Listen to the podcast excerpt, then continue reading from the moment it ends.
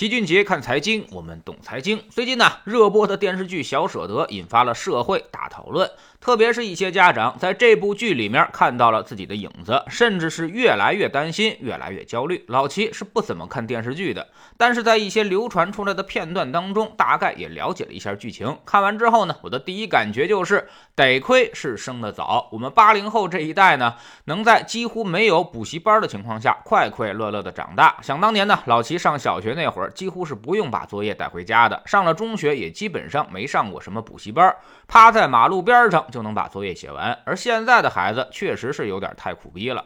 小舍得描述的是三个即将小升初的家庭，一个学习好，但是呢并不是最好的，依然要通过不断的刷题巩固自己的优势；另外一个学习不好，遭遇到了来自同学和社会的压力；还有一个孩子戏份不多，属于是那种天才型的，但是无奈家庭条件限制，视野格局受限。这基本上反映了社会的三种类型。有人说这部电视剧干脆就是在贩卖焦虑。这么说呢，其实是有一定道理的。贩卖焦虑的本质就是只讲问题而没有解决办法。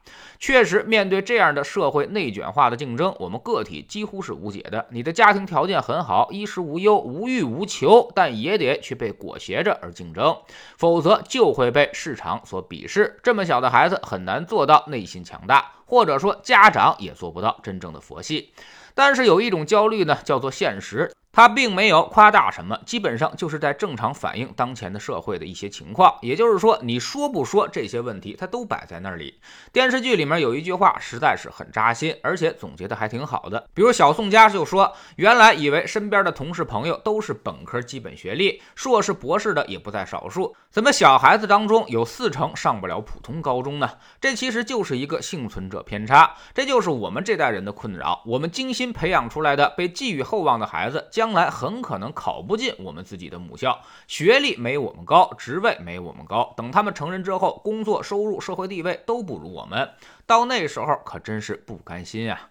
这应该就是当下所有的父母最大的焦虑所在了。不少父母对孩子的最低要求就是超过自己，但很可能你才是孩子最高的那个天花板。之前有一个段子说的非常好，就相当于林平之他们家把《葵花宝典》和《辟邪剑谱》发到了网上，让大家免费得到。那么这一下，武林人士一下就焦虑了：你到底是练还是不练呢？你不练的话，甭管你原来的武功到底有多高，未来很难再有竞争力。别的门派的小菜鸟稍微练一下就能秒杀你这个大掌门。你要练，那么翻开这本书一看啊，第一篇就是欲练此功，必先自宫。所以这就让你左右为难，到底要不要割自己一刀？所以现在这些孩子的压力其实并不来自于学校，也不来自于培训班，而来自于社会的过度竞争，道路太过于单一。如果在网上不只能够得到《葵花宝典》，还有九阳神功、独孤九剑、降龙十八掌什么的，那么大家就有更多的选择了。哎，毕竟呢，更多选择才能有更多欢笑。只有《葵花宝典》，那么你最后的结果就是比谁割得更狠，割得更早。在现实社会当中呢，那就是哪个家长对孩子更狠。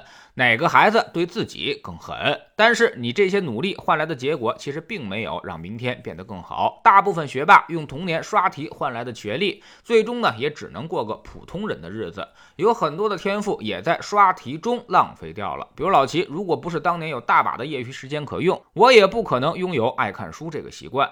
而我们现在发现，现在很多年轻人最大的问题就是他只有学历了，而没有特长，没有爱好，离开学校都不知道该怎么去学习。比如我们在读书圈给大家讲了两百多本书，粉丝群呢也给大家提供了上千节的投资课，很多人一进来就不知道从哪儿学起，这就说明大家的学生思维太严重了，离开教材他就不会学习了。我觉得他们可能压根儿就没有进过书店和图书馆。也从来都没有主动拿起过一本课外书，这个事儿呢，它就有点可怕了，因为我们发生了本末倒置，学习的目的其实是为了工作。大学也只结束在二十多岁，那么你未来还有七八十年的人生该怎么走啊？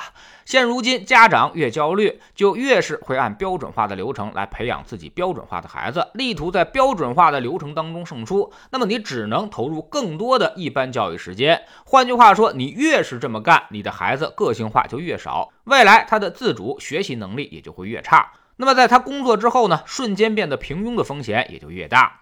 那么这个事儿到底该怎么破？目前呢，你只有走高考这个体系的话，那么就只能去练那本《葵花宝典》，确实是无解的。除非你家的孩子是天赋异禀，属于是那种气死人不偿命的神童，可以不上任何的补习班，依然可以名列前茅。这种孩子确实有，但是凤毛麟角。大部分孩子还得苦逼苦的去刷题。无论再怎么提倡素质教育，再怎么打击校外培训，那么分数线它就摆在那儿。别人练功的时候，你绝对是不敢疯。玩的，那么有可能大家都说好了都不练功吗？那就问有没有可能退回到七十年代的社会？那时候大家工资水平都一样，中专、高中、大学毕业，收入都差不多，所以绝大多数人都可以过着悠哉悠哉的生活。但是贫富差距它一旦拉大，这种社会竞争的焦虑就会扑面而来，收入的差距过大，就必然刺激社会内卷，这就形成了一个悲剧式的博弈。大家都以为付出就能够得到回报，但是呢，当大家都付出的时候，回报它也就消失了。现在唯一能够破解的办法，就是你不走高考这条途径，选择私立到出国这条路径。但是这条路径它不拼娃，却要拼爹，需要大量的费用作为支撑。所以归根到底，就是你自己选择苦逼，还是选择让孩子苦逼的问题。绝大多数家长现在都选择了让孩子去背这个锅，哈 逼别人总比逼自己容易一点。面对这么大的焦虑社会，很多年轻人现在都不敢生孩子了。所以，这种焦虑和现实被以电视剧的形式传播和形成讨论之后，其实它已经是一个社会化的问题了。未来很可能会影响我们的生育率，特别是大城市的生育率可能会进一步下降，甚至是加速下降。我们这次人口普查的数据还没有公布，等数据公布之后，它可能是一个比较可怕的数字了。而人口问题永远都是经济的最大基本面所在。知识星球找齐俊杰的粉丝群，我们昨天呢告诉大家一种投资方法，完全不用承担任何损失，长期也能获得百分之八到十的回报。股市涨跌几乎跟你没什么关系，你只需要接受百分之三的波动，这个结果就能实现。那些保守的投资者完全可以把家庭所有资产 all in 在这上面，跟买国债一样安全，但收益却能够高出一倍。我们总说投资没风险，没文化才有风险。学点投资的真本事，从下载知识星球找齐俊杰的粉丝群开始。在这里，我们不但会给你鱼，还会教你捕鱼的技巧。新进来的朋友可以先看《星球置顶三》，我们之前讲过的重要内容和几个风险低但收益很高的资产配置方案都在这里面。在知识星球老齐的读书圈里，我们正在为大家带来《塔木德》这本书。昨天说到了，肢体上的勤奋并不能掩盖思想上的懒惰。绝大多数人总是抱怨自己忙成狗了。但是那只是你光顾了低头拉车，而从没有想过抬头看路。你很可能已经偏离了人生的航线，向着深渊一步一步的在迈进。老七接触过很多的年轻人，百分之九十的人对于未来都严重缺乏规划，所以最后才会出现了中年危机。下载知识星球，找老七的读书圈，每天十分钟语音，一年为您带来五十本财经类书籍的精读和精讲。您现在加入之前讲过的两百本书，全都可以在星球读书圈的置顶二找到快速链接，方便您收听收看。读书圈学习读万卷书，粉丝群实践行万里路，各自独立运营也单独付费。千万不要走错了！苹果用户请到老齐的读书圈同名公众号里面扫描二维码加入，三天之内不满意，可以在星球 PP 的右上角自己全额退款，欢迎过来体验一下。